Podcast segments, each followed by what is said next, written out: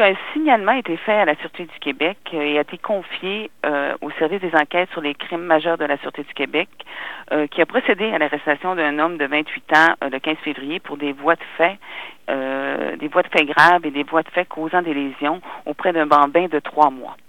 les événements seraient survenus à partir du mois de décembre jusqu'à 2016, jusqu'en janvier 2017